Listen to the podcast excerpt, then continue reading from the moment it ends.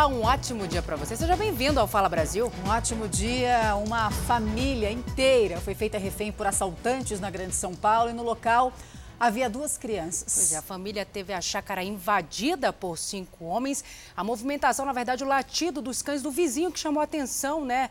Sucatelli, bom dia para você. Em meio às ameaças também, os ladrões roubavam as vítimas, não foi isso? Isso, Salso, bom dia, Salso, bom dia, Roberta. Foi a, o aviso dos vizinhos que salvou estas pessoas. Os vizinhos perceberam a movimentação estranha, chamaram a polícia. O resultado: três criminosos mortos. Cinco criminosos invadiram essa chácara e renderam uma família inteira. Quatro adultos e duas crianças foram vítimas dos bandidos. Todos foram amarrados e colocados dentro de um quarto. Enquanto isso, os assaltantes fizeram a limpa no local. Eles recolheram vários objetos que estavam na casa. Já tinha acontecido alguma situação parecida com o senhor? Há quanto tempo vocês estão nessa residência, passado por esse tipo de horror? É, na residência nós estamos há 27 anos. Passamos por isso também há oito anos atrás, mais ou menos. Não sei se é preciso aí. Mas também correu tudo bem, graças a Deus. Os criminosos roubaram eletrônicos, como televisão, notebooks e videogame, e uma quantia de 6 mil reais em espécie. Os objetos foram colocados em três carros que estavam na chácara.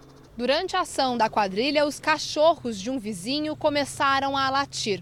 O dono dos animais estranhou a agitação e avisou um grupo de vizinhança solidária que algo estava errado. Foi então que os vizinhos chamaram a polícia. Não levou nem 20 minutos, a polícia já estava lá, já estava na ação deles, fazendo o serviço deles. A polícia encontrou a quadrilha terminando de carregar os carros com os objetos roubados e se preparando para fugir. Com a chegada dos policiais, houve uma troca de tiros. Durante o confronto, três bandidos foram baleados e morreram. A única coisa que a gente sente é a sensação de potência total. Né? Você perde a identidade. Eu não estou nem me reconhecendo aqui.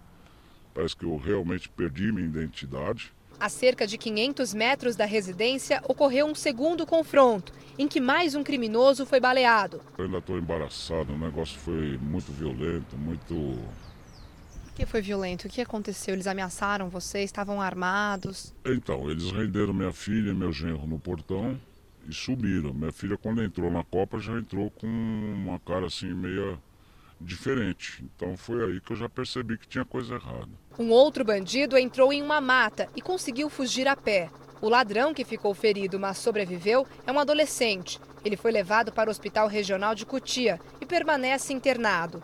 Ele foi atingido no braço e não corre o risco de morrer. A polícia apreendeu quatro armas e uma de brinquedo e um automóvel usado pela quadrilha durante o crime. Agora vamos ver, né? É, refazer, refazer a vida, tocar a vida para frente. E essa sensação de potência, de repente você é o herói da família e vira um nada. Está preso o homem que atropelou e matou o menino Kaique, de 4 anos, numa calçada na zona sul daqui de São Paulo. Ele negou que bebeu no dia do acidente. Familiares usaram camisetas com a foto de Kaique para pedir justiça. A família espera para então que ele fique preso por um tempo, pague o que ele fez, né, cara? Porque ele não, não só tirou a vida, tirou a vida de todo mundo, né, meu? É, moveu o mundo inteiro, meu pequenininho tinha uma vida pela frente, era feliz demais, meu Caiquinho. O motorista de 26 anos é acusado de atropelar e matar Kaique Pietro Ferreira da Silva, de 4 anos, na semana passada, na zona sul de São Paulo. Ele prestou depoimento nesta terça-feira e negou que tivesse bebido no dia do acidente. Ele nega que tem ingerido de bebida alcoólica, ele alega que foi um acidente, lamentável acidente, mas um acidente. William Volpe foi preso temporariamente. Durante esse período, as investigações continuam. Ele já tinha se apresentado à polícia, mas acabou liberado porque o pedido de prisão temporária dele não tinha sido acatado pela justiça. Agora, ele vai ficar 30 dias preso numa cela nesta delegacia na região central de São Paulo. A família do menino Kaique espera que a prisão do motorista seja convertida em preventiva. Kaique Pietro Ferreira da Silva morreu depois de ser atropelado na calçada da borracharia do pai, onde acontecia uma festa de aniversário. Uma outra criança de 3 anos também foi atingida. Emanuele Ferreira Barbosa continua internada num hospital da Zona Sul. O estado de saúde dela é considerado estável. As investigações já apontaram que o motorista não é habilitado nem poderia estar na rua durante a madrugada por conta de uma medida cautelar de um processo que ele responde por roubo e porte ilegal de armas. Pelo menos ele vai ficar, dessa vez ele não vai sair, vai ficar preso, por quanto tempo eu não sei, mas vai ficar preso. A gente fica mais aliviado que ele vai sair pela porta da frente, né, cara? Uma criança de 4 anos só queria brincar e eu não vou ter mais ele comigo. Eu quero que ele pague o que ele fez. Eu quero que ele pague o que ele fez. Olha isso aqui. Um operário morreu depois que a terra cedeu na construção de um prédio de nove andares. Esse caso aconteceu em Belo Horizonte. É, e um outro trabalhador foi resgatado pelos bombeiros depois de ficar soterrado por mais de seis horas. Foi um resgate dramático.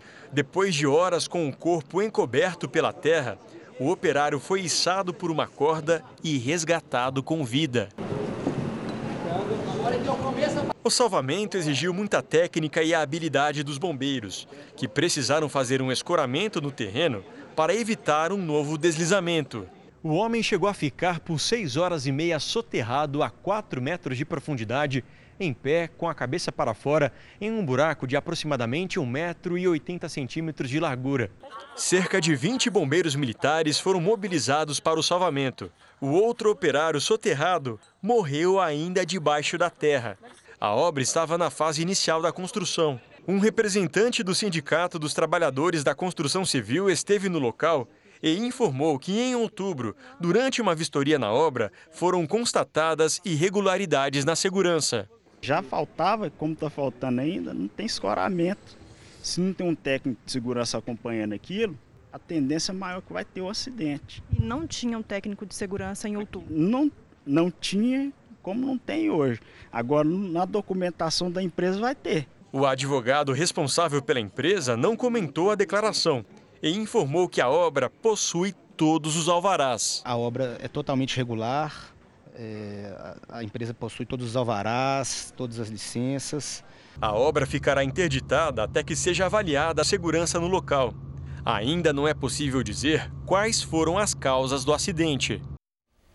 Criminosos jogaram uma granada no veículo blindado da Polícia Militar. Isso agora de manhã, no Rio de Janeiro. Esse ataque foi durante uma operação na Vila Cruzeiro, dentro do complexo da Penha. O repórter Fábio Peixoto está lá ao vivo, tem mais informações para gente. Fábio, bom dia. Qual a situação aí nesse momento?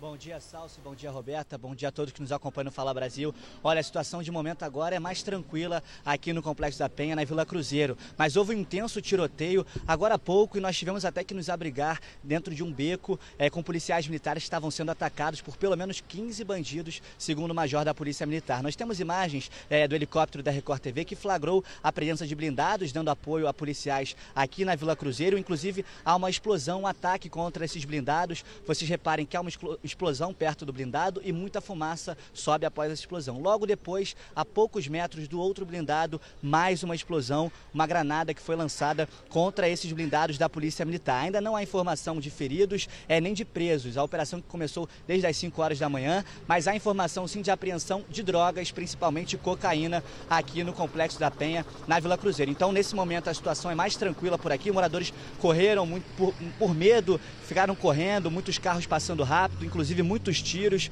foram escutados por aqui. É, há relatos também é, de que um transformador estourou após um tiro acertar o poste, mas o clima nesse momento é mais tranquilo aqui na comunidade. Essa operação que vem desde o início da manhã e segue em andamento aqui no Rio de Janeiro, no Complexo da Penha, na Vila Cruzeiro. São dias e dias de tensão aqui nessa região por conta do tráfico de drogas, inclusive disputa por territórios aqui na região, é, na zona norte do Rio de Janeiro. Salce. Moradores vivem com medo por aí, né, Fábio? Obrigada pelas informações. Qualquer novidade a gente volta com você. Aqui em São Paulo foi uma base da Guarda Civil Metropolitana que foi atacada na noite de ontem. O Marcos Leandro tem mais detalhes pra gente, né, Marcos? Bom dia para você. Esse ataque foi feito com coquetel Molotov? Sim, Salsi, bom dia.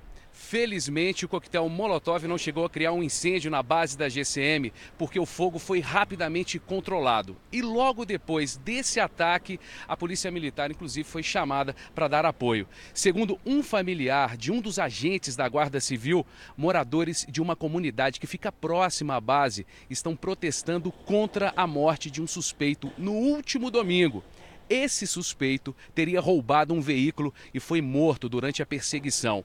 Em represália a essa morte, os moradores da comunidade atacaram a base. Ninguém foi ferido durante o ataque.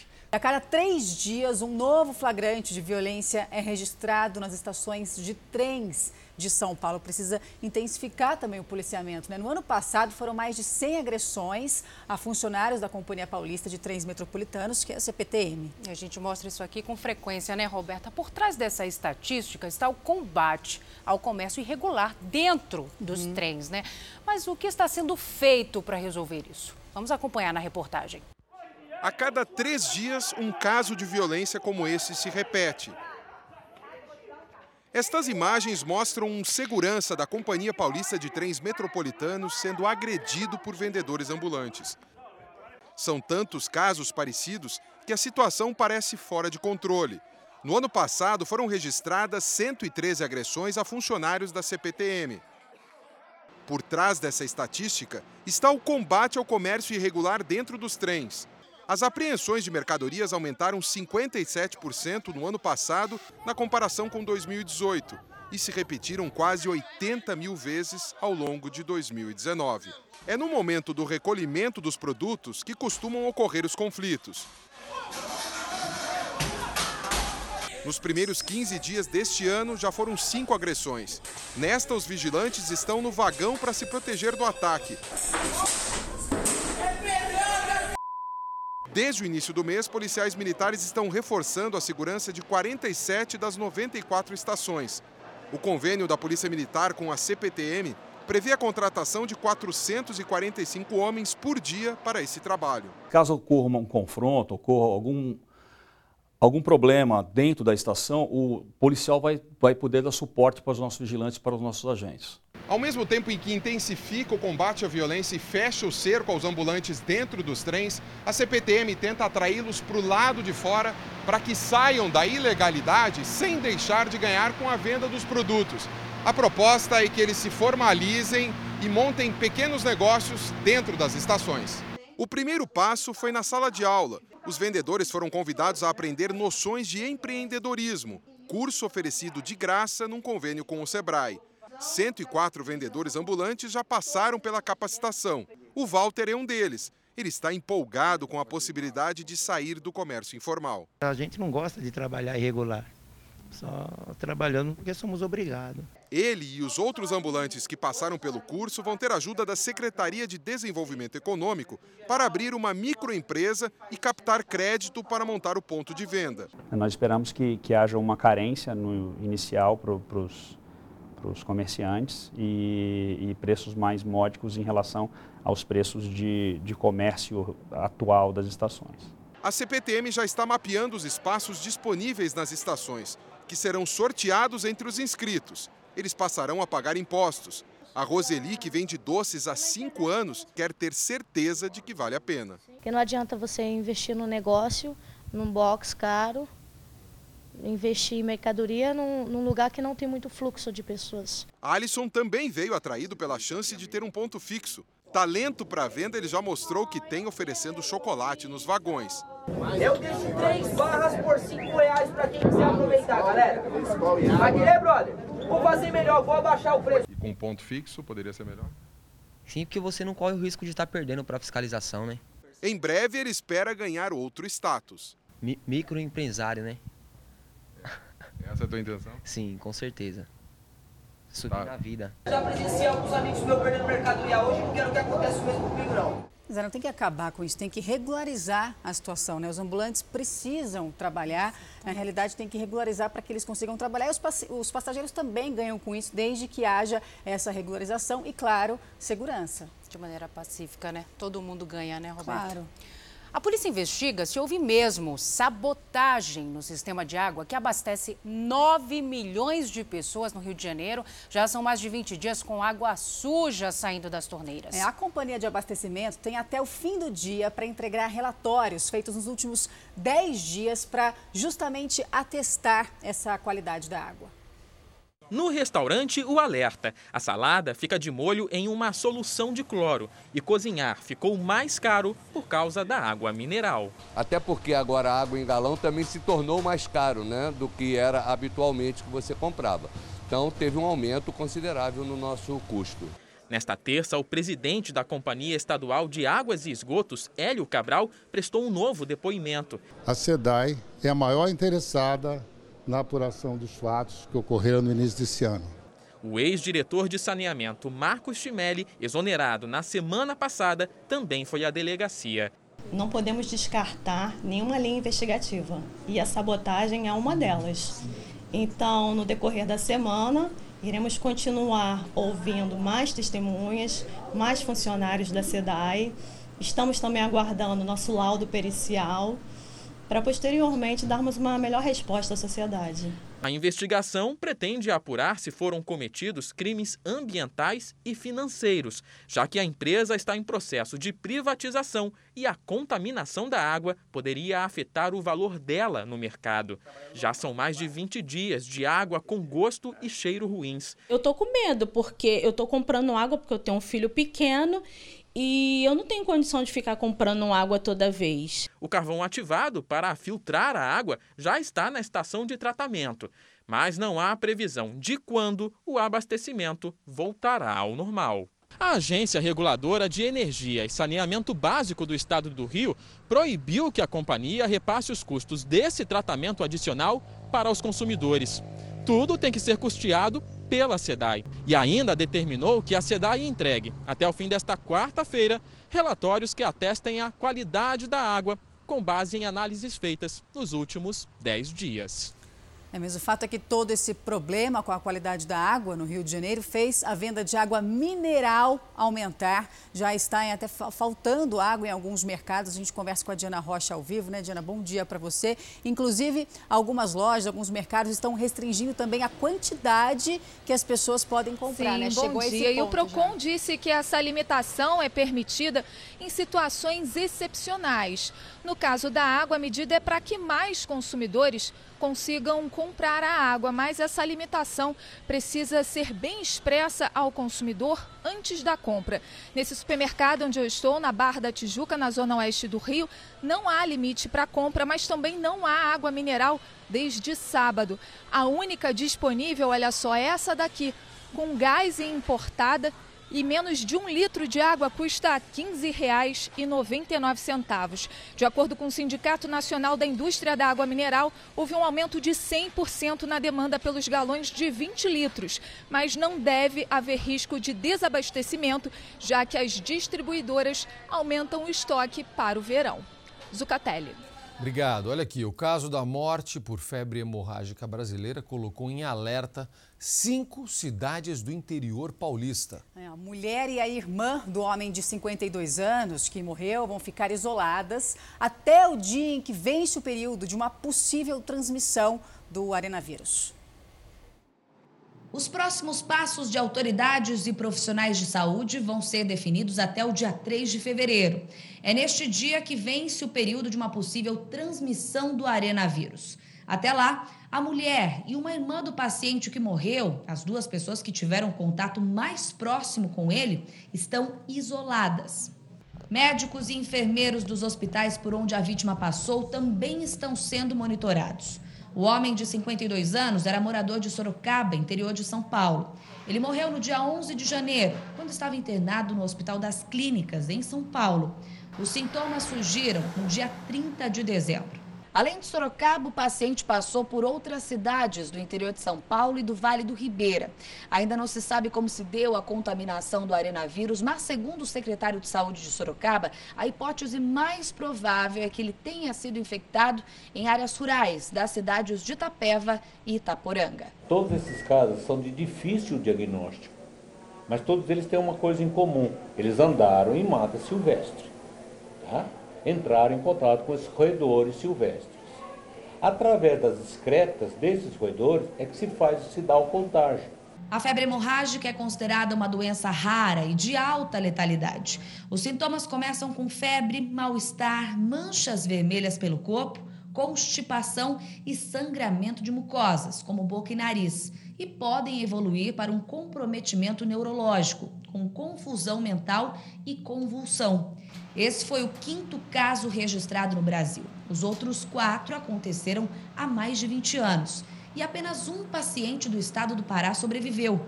Os médicos alertam: ao primeiro sintoma é preciso procurar atendimento.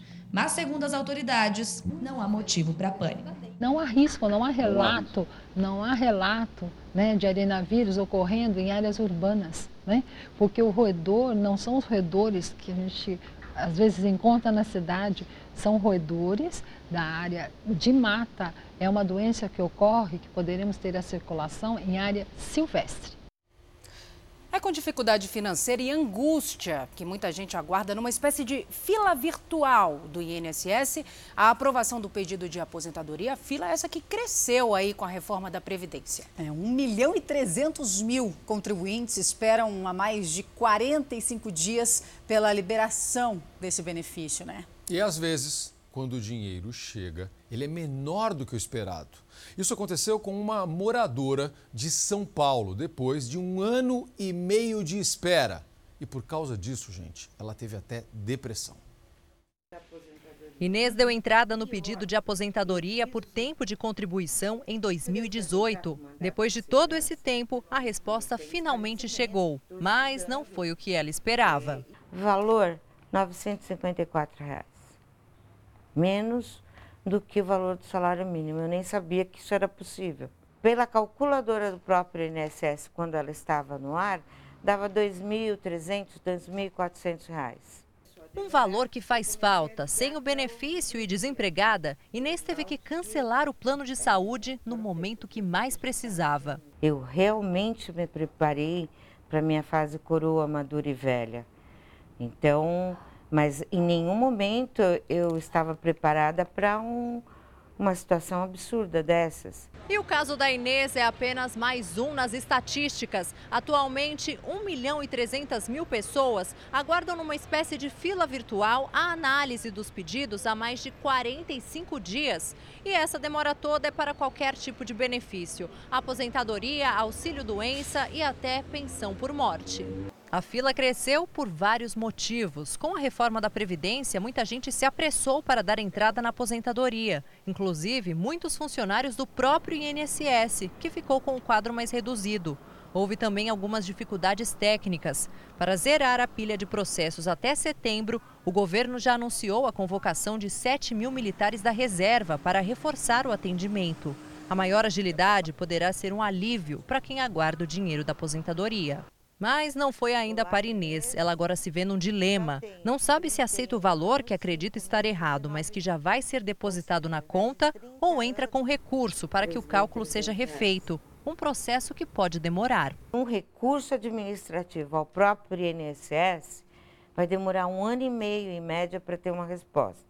Para quem passa pela mesma situação, esse especialista em direito previdenciário diz que o dinheiro não deve ser sacado caso o beneficiário não aprove o valor, senão estará concordando com a quantia fixada pelo INSS. Ele explica o que deve ser feito. Se não estiver correto, existe a possibilidade do recurso administrativo ou mesmo, posteriormente, do recurso judicial. Em casos como o da Inês, em que ela chegou a ter depressão por conta da espera, o advogado explica que o contribuinte pode entrar também com uma ação de danos morais. O que a gente vem observando nesses casos são condenações aí que têm variados de 5 mil até 30 mil reais. E três policiais militares foram afastados do cargo depois de serem flagrados agredindo um homem em São Paulo. Vamos conversar com Lucas Carvalho. Lucas, bom dia para você. A gente já sabe qual foi o motivo dessa agressão? Olá, bom dia, bom dia a todos que acompanham o Fala Brasil. A Polícia Militar disse que vai investigar o que aconteceu depois da divulgação do vídeo. São imagens que mostram pelo menos cinco policiais, mas três deles é, agredindo um homem naquilo que parece ser uma abordagem no bairro Capão Bonito, na zona sul de São Paulo. A pessoa que faz esse vídeo, ela interrompe a gravação quando um policial militar percebe que a cena está sendo registrada. A polícia diz que vai apurar, abriu o inquérito e acabou afastando os policiais envolvidos. Na imagem também dá para perceber que os policiais usam no capacete uma câmera câmera acoplada. É, essa medida acontece desde abril do ano passado com o objetivo de esclarecer as ocorrências. Não se sabe ainda se essas câmeras registraram também as agressões. Isso tudo está sendo apurado, isso tudo está sendo investigado. Zucatelli. Obrigado, Lucas. Olha aqui, gente. Um homem foi preso em flagrante depois de pendurar uma camiseta com a suástica na janela de casa em Santa Catarina. Cada uma, né? Agora ele vai responder por apologia ao nazismo. O homem tem 55 anos e trabalha como motorista de aplicativo. Ao ser abordado quando saía de casa, ficou irritado. Eu concordo em responder qualquer pergunta se for filmado lá dentro. Aí eu respondo o que senhor me perguntar. A camiseta com a suástica ficou exposta por um dia inteiro na janela do apartamento. O imóvel fica numa avenida movimentada em São José, na Grande Florianópolis. Um vizinho chamou a polícia. O dono da camiseta discutiu com os policiais e foi preso em flagrante. Dentro do apartamento também foram apreendidos livros e equipamentos eletrônicos que serão encaminhados para a perícia. A polícia investiga denúncias de que o suspeito fazia propaganda nazista na internet. O homem foi encaminhado para a audiência de custódia. Ele acabou liberado pelo juiz, mas terá que cumprir uma série de exigências, como comparecer à justiça quando convocado. Não poderá se afastar da cidade por mais de oito dias e vai responder a processo por apologia ao nazismo. Seis milhões de judeus morreram na Segunda Guerra Mundial vítimas do nazismo. A pena para quem faz propaganda nazista vai de dois a cinco anos de prisão. A cervejaria Baker contestou a análise feita pelo Ministério da Agricultura e apresentou um resultado de uma perícia independente no processo de fabricação das cervejas, que podem, como vocês já sabem, ter intoxicado dezenas de pessoas. Vou conversar com a Raquel Rocha agora, que vai trazer mais informações para a gente. O que a empresa diz que apurou, Raquel? Oi, Zucatelli, bom dia para você, bom dia para quem nos acompanha. Olha, a perícia indicou que a água da cervejaria não estaria contaminada com mono e dietileno glicol. A diretora da Baker garante que as amostras foram recolhidas no mesmo tanque e no mesmo dia da coleta feita pelo Ministério da Agricultura. A Polícia Civil deve ouvir ainda hoje mais parentes e vítimas suspeitas de intoxicação. Ontem, uma pessoa que estava internada em um hospital recebeu alta. Até agora, foram notificados 22 casos e quatro pessoas morreram. Roberta Salsi. Obrigada, viu, Raquel? E dois irmãos suspeitos de comandar uma milícia foram presos na Baixada Fluminense. É, eles usavam sítios como cemitérios clandestinos e ainda são apontados como autores da morte de um motorista que teve o carro metralhado. As buscas aconteceram em dois sítios de Nova Iguaçu, na Baixada Fluminense. Foi ali que a polícia descobriu um cemitério clandestino. No local havia ossadas humanas e roupas de pessoas desaparecidas. A prática é usada por milícias que atuam no estado. Essa seria chefiada pelos irmãos Fernando e Eduardo Magalhães Carielo. Os dois suspeitos foram presos. Eles também são apontados pelos investigadores como assassinos de um motorista em outubro do ano passado na rodovia Presidente Dutra. O carro de Alexandre Araújo de Brito levou mais de 50 tiros. A disputa de territórios motivou o assassinato, segundo a polícia. De acordo com os investigadores, os dois presos, Fernando e Eduardo Magalhães, queriam expandir os negócios de uma milícia de Nova Iguaçu. Eles cobravam taxas de moradores de um condomínio e até abriram uma empresa de segurança para fingir que agiam dentro da lei. Ainda segundo a polícia, os dois sítios usados pelos criminosos também funcionavam como desmanches de carros. Foram encontradas carcaças de mais de 100 veículos, além de peças e placas usadas no golpe do seguro. Também foram apreendidos um revólver e dois carros ainda intactos. Agora, a polícia investiga outros crimes que possam estar ligados aos irmãos. Uma família do Rio Grande do Sul passou por momentos de pânico dentro da própria casa. Pai, mãe e filha ficaram trancados no banheiro enquanto ladrões roubavam dinheiro e objetos. Os criminosos se passaram por policiais civis para conseguir entrar na residência. As marcas da violência ainda estão pela casa. Foi neste banheiro que a família ficou presa por 15 minutos. Tempo suficiente para causar um trauma em todos. Eles levaram até o banheiro, fecharam o banheiro e, e falaram: ó, em 15 minutos, se vocês continuarem gritando, a gente vai meter bala, a gente vai meter bala. Usando camisas falsas da Polícia Civil, três criminosos invadiram a casa. Com um mandado de busca falso, obrigaram o proprietário a abrir a porta. Renderam um homem, a esposa e a filha, de 12 anos. A partir do momento que é um assalto, tu não sabe o que, que vai acontecer. É a pior sensação do mundo, a sensação de, de impotência, de tu ver a, a, esposa, a filha chorando e não poder fazer nada. Com as vítimas trancadas no banheiro, os ladrões levaram mais de mil reais em dinheiro e fugiram no mesmo carro que chegaram. O proprietário da casa desconfia que alguém conhecido possa estar envolvido no crime, porque os homens sabiam o nome dele. Depoimentos de vizinhos que viram a movimentação vão ajudar no trabalho da polícia. Por enquanto, nenhum suspeito foi identificado. O ministro da Economia do Brasil, Paulo Guedes, se reúne hoje com grandes investidores na Suíça. Nossa enviada especial, a correspondente Ana Paula Gomes, tem as informações de como será o dia no Fórum Econômico Mundial. A questão ambiental segue na pauta do dia aqui em Davos. A sustentabilidade é um dos principais temas desta edição do Fórum Econômico Mundial. Entre os participantes dos painéis desta quarta-feira, representantes da China, Japão e também aqui da Europa. Líderes da América Latina também discutem o futuro da Amazônia. O ministro Paulo Guedes, o representante do Brasil aqui em Davos, segue aí com um dia cheio de compromissos nesta quarta-feira. De Davos, na Suíça, Ana Paula Gomes. Bom, e a atriz Regina Duarte deve dar hoje a resposta oficial, né, se aceita ou não assumir a Secretaria de Cultura. A gente conversa ao vivo com o Yuri Ascar. Yuri, bom dia para você. O fato é que a surpresa vai ser se ela não aceitar, né? Porque está praticamente certo já, ela tinha até sinalizado nas redes sociais, né? Pois é, vai surpreender todo mundo, viu, Roberta? Bom dia para você. Até mesmo porque Regina Duarte escreveu em uma rede social que aceitou o convite feito pelo presidente Jair Bolsonaro. Ela disse que vai trabalhar de corpo e alma pelo país. E hoje à tarde o presidente deve apresentar a ela toda a estrutura da Secretaria de Cultura. Vai ser o segundo encontro da atriz com o presidente Lembrando que o primeiro foi no Rio de Janeiro, na segunda-feira, quando Regina Duarte declarou à imprensa que ainda estava noivando com o governo. O encontro de hoje nem consta da agenda oficial do presidente. Salce. Bom, esse é o primeiro verão em que as praias do Rio de Janeiro estão liberadas para os cachorros. Pois é, mas é uma decisão que divide opiniões, claro, dos banhistas e os donos precisam cumprir regras. Entre elas, levar a carteira de vacinação dos animais e não esquecer a coleira. Hoje, no Rio, a circulação de animais de estimação é permitida em quase todos os espaços públicos. Se tem um espaço livre e democrático, é a praia. E esse é o mais recente território conquistado pelos cães. Eles ganharam passe livre nas praias cariocas. E isso tem gerado a maior polêmica.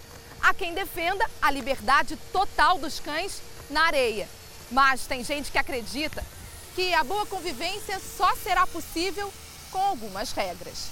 Ah, eu tenho medo de doença, de fezes, urina na, na areia, então eu sou contra. A lei que libera os cães nas praias cariocas impõe algumas obrigações. Eles devem ter sido vacinados e não podem ser portadores de zoonoses. O responsável pelo animal deverá portar certificado de vacinação e é obrigatório o uso de coleiras em cães nas praias e nas calçadas próximas. A Guarda Municipal está fiscalizando. Em duas abordagens, os donos não portavam a carteira de vacinação dos cães. Só queria saber se você sabia que tinha que ter carteira ou não. O que, que você... Esse é o primeiro verão onde o melhor amigo do homem pode frequentar o lugar mais disputado da cidade. A lei passou a valer há quatro meses quem está adorando a novidade são eles. A Pete, por exemplo, veio com a família de São Paulo. Ela prefere sombra e água fresca. Eu trago até a caminha dela. Aí ela fica na caminha, ela se cobre, dorme. Tem hora da gente ir embora. Quem defende que praia não é ambiente para cachorro argumenta que os animais podem contaminar a areia e transmitir doenças. Vai ficar resíduo de fezes na areia, entendeu? Aí pode pegar alguma micose na gente. Por isso que eu não sou a favor. Esse médico infectologista confirma. É uma possibilidade de contaminar quando você tem esse contato muito próximo, principalmente levando a mão né, suja, a boca, os olhos. Para a boa convivência, é fato. todo mundo tem que cumprir o seu papel. Eu busco ter a mesma mentalidade de vir cedo, de vir quando a praia está vazia, de não incomodar as pessoas, porque mesmo liberado, não é todo mundo que gosta. É, eu sou suspeito. Eu gosto de levar o cachorro à praia. É óbvio que a gente tem que respeitar o próximo, mas é também o ser humano tem que parar de jogar lixo na praia, deixar o que consumiu, resto de latinha, de comida. Se todo mundo fizer a sua parte, fica tudo direitinho, inclusive o cachorro na praia. Polêmica nas redes sociais. A apresentadora Maísa revelou que está fazendo um tratamento para recuperar os cachos. É, ela quer de volta as ondas que perdeu com o alisamento. E outras celebridades também já aderiram a essa chamada transição capilar. A atriz Thaís Araújo e as cantoras Isa e a Ludmilla também, por exemplo. E apesar de ser uma tendência, vai, digamos assim, a Maísa disse que sofreu preconceito, né? Não dá para acreditar que ainda tem isso, ainda mais com cabelo. É que muita gente também enfrenta longe dos holofotes. O que antes significava descuido. Então era aquela coisa desleixo, digamos assim. Antigamente não era visto como feminino, nem estava é, enquadrado nos padrões da moda, né? Hoje é sinônimo de liberdade. Para mim, uma mulher poderosa, né? Hoje Cachos é de mulher forte, mulher de, de, é, determinada, que sabe o que quer. Mas para chegar a esse resultado, o caminho muitas vezes é a transição capilar. Um período de adaptação à textura natural do cabelo, conforme ele cresce, sem nenhum tipo de alisamento. Na verdade, não é moda. Na verdade, é uma conscientização das pessoas que nunca puderam usar o seu cabelo natural, conseguir usar o seu cabelo natural, sair para a rua com o seu cabelo natural. Então, a transição, na verdade, é uma aceitação da própria pessoa. A apresentadora Maísa está passando por esse processo e ela desabafou nas redes sociais. Quando eu posto foto do meu cabelo natural, as pessoas falam que eu estou descabelada. Já é chato o suficiente passar pela transição. Aí vem uns comentários desses que, sinceramente, tem muito preconceito ainda. Na minha própria família tem, entende? É, as pessoas veem o seu cabelo, acham que você não lava, você não arruma ele como no padrão. O padrão é o liso, o padrão é ondulado. As cantoras Ludmilla e Isa já passaram pela transição capilar. A youtuber Kéfera também fez e disse nas redes sociais que redescobriu a autoestima. Longe dos holofotes, muita gente já passou por isso. A Fernanda que o diga. Eu me olhava no espelho e não gostava de mim porque eu não estava acostumado com esse tipo de cabelo. Não ouvia também comentários muito agradáveis, mas é, eu continuei. O primeiro desafio para quem quer abandonar de vez as químicas alisantes é aceitar o novo visual.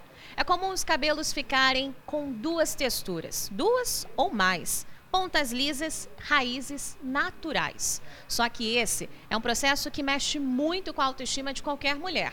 Até mesmo porque, para finalizá-lo, é preciso passar pelo Big Shop ou grande corte, quando ela decide cortar de vez os fios lisos do cabelo. Uma mudança, muitas vezes, radical. O cabeleireiro ressalta que é preciso ter alguns cuidados durante a fase de transição dos cabelos. Aprender a lavar o cabelo da maneira correta, a, a, tipo, a condicionar o cabelo, a hidratar o cabelo da maneira correta. Tem quem desde muito nova já começou a se identificar com os cachos.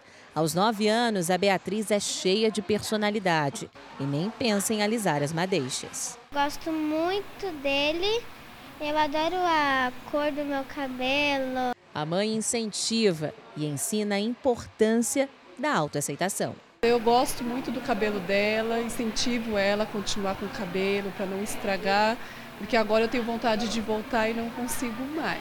Ela se aceitou, aceitou o que ela é, aceitou o cabelo dela e aprendeu a usar o que ela tem de melhor. Então, assim, é, é algo muito diferente, por isso que vale a pena investir. Vale mesmo, deixa a mulher usar o cabelo do jeito que ela quiser. É isso aí. Meninas, um ótimo dia para vocês, Roberta, Salsi. Obrigada, Zucatelli. Bom dia, até amanhã. E o Fala Brasil de hoje fica por aqui. Obrigada viu, pela sua companhia. Você pode rever toda essa edição e muito mais no Play Plus. A gente te espera amanhã. Um ótimo dia para nós.